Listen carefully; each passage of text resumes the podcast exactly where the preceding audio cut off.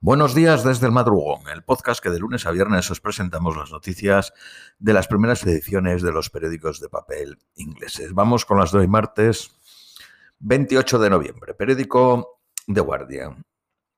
Israel y Hamas han logrado un acuerdo para extender el cese del fuego por dos días más después de la intervención de Qatar y Egipto. Se liberarán 10 rehenes por día por Hamas y 30 palestinos por Israel. También seguirán llegando ayuda monetaria. Borrell, el alto diplomático de la Unión Europea, dijo que la extensión podría permitir a la comunidad internacional trabajar en una solución política al conflicto. La noche pasada se liberaron nueve niños y dos madres, haciendo un total de 58 por parte de Hamas.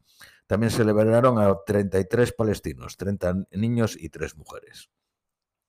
Fuentes próximas al ejército israelí dijeron ayer que creen que lo más probable cuando se reanude la lucha será demandar evacuaciones locales de población de una villa o de un distrito antes de atacar. Un cirujano londinense dijo que la destrucción del sistema de salud palestino fue objeto militar de guerra. Este cirujano estuvo trabajando en Gaza. Human Rights Watch dijo en octubre que se había usado en Gaza fosfato blanco, mientras eh, Amnistía Internacional dijo que se usó en el sur del Líbano. El ejército israelí lo negó. Como muchos ejércitos occidentales, Israel tiene bombas de humo que incluyen fosfato blanco, que son legales bajo el derecho internacional. Son usados para crear pantallas de humo y no para causar fuegos. No son definidas como armas incendiarias. Josep Borrell dijo que Hamas es una organización terrorista que no puede tener futuro político-militar en Gaza o en el West Bank. La solución viene por la vuelta de la autoridad palestina a Gaza. También pidió celebrar elecciones. El ministro de Asuntos Exteriores palestino dijo que no hay necesidad de volver a Gaza. Siempre hemos estado allí, todo el tiempo, con 60.000 trabajadores públicos. El gobierno de Ucrania está planeando cambiar sus eh, prácticas de reclutamiento que incluiría el uso de empresas comerciales y asegurar que los reclutas sean desplegados en roles adecuados a sus habilidades o sus cualificaciones y no simplemente enviados al frente. Tesla, la automovilística de Elon Musk, está demandando a la agencia de transportes de Suecia acusándole de ataque discriminatorio después de una huelga impidiese que nuevos vehículos se matriculasen en Suecia. Se perderán miles de vidas si el nuevo gobierno de Nueva Zelanda elimina la prohibición de fumar. sería catastrófico para la comunidad de maoríes. Uno de los platos mm, de cocina más famosos de Sicilia, espaguetis de erizos marinos, está en peligro porque, porque pronto estaría extinguido si no se aplican los, los erizos, si no se aplican políticas urgentes de conservación.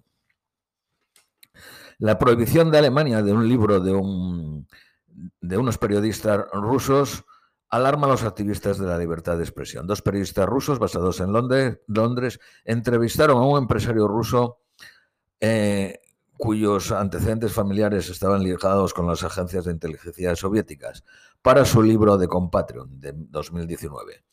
El empresario ganó una demanda judicial contra el libro.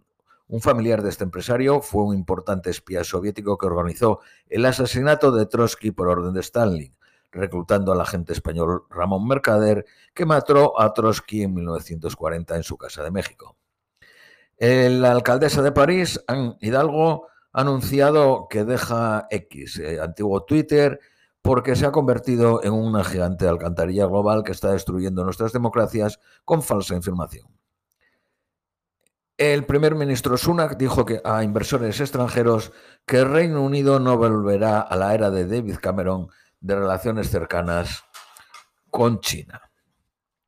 Las grandes tiendas de Reino Unido advierten que las medidas económicas del Chancellor en la declaración de otoño producirán una subida de precios. Los 50 eh, diseñadores de UCI eh, eh, van a la huelga por el plan de mover personal de Roma a Milán. El primer ministro griego critica a Sunak, el primer ministro inglés, por la decisión de la noche pasada de cancelar las conversaciones planeadas sobre las antigüedades del Partenón. En el norte del Reino Unido se esperan temperaturas que alcancen a menos 8 grados centígrados.